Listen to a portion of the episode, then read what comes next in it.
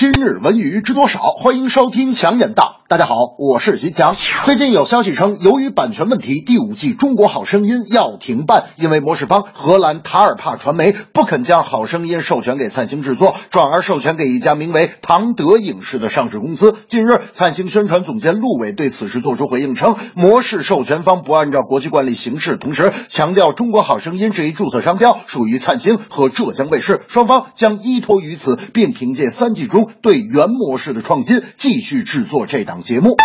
我跟各位这么说吧，这个塔尔帕传媒啊，跟灿星说我要涨价，灿星说没门。塔尔帕传媒说那我卖别人，灿星说咱们俩有合同，你只能卖给我。塔尔帕传媒说我的价格你不同意，我就卖别人。唐德影视已经给我六千万美元了，灿星说你坐地起价不合规矩。塔尔帕传媒说我要的钱你不给，就是你违约。好声音这块牌子你不许用。总之，公说公有理，是婆说婆有理。这样一来，好声音与灿星变成了加多宝和王老吉的关系，所以年后的中国大地。也许会出现两个好声音。那天我还问大明，大明，你说这以后中国大地上出现两个好声音，咱们观众应该怎么区分呢？大明说，这个名字上肯定是有不同的。我说，那新的好声音呢？大明说，新的好声音肯定就叫中国好声音。我说，那灿星和浙江卫视的那版好声音呢？大明说，那应该叫真正好节目，真正好声音。浙江卫视约您一块观看新冠好声音。近日，中国篮协开出罚单，针对山东球员吴科不当肘击作出惩罚，对其处以追加停赛十场的处罚，加上夺权犯规自动停赛一场，吴科共计禁赛十一场。对此，吴科本人作出回应，对自己的行为道歉。但同时，吴科认为篮协对其追加禁赛十场虽然有处罚依据，但却并不公正，因为他觉得本赛季 CBA 和 WCBA 发生了多起冲突事件，但量刑都比他轻了很多。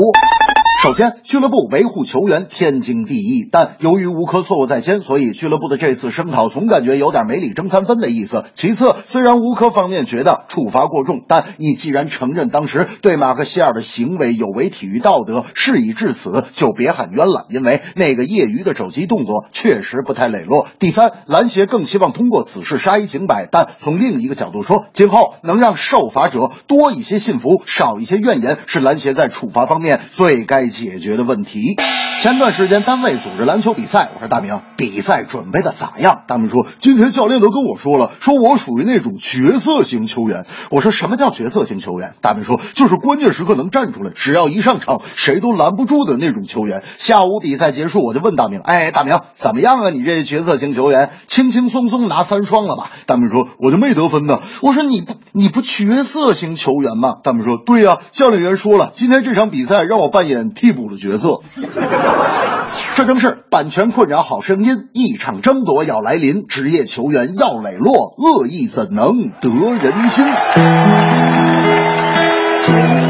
权大战，好声音怎么办？版权费用水涨船高，你不想要，别人要。断裂秋远道德高，怎能背后捅一刀？求缘场上要磊落，错了你就别多说。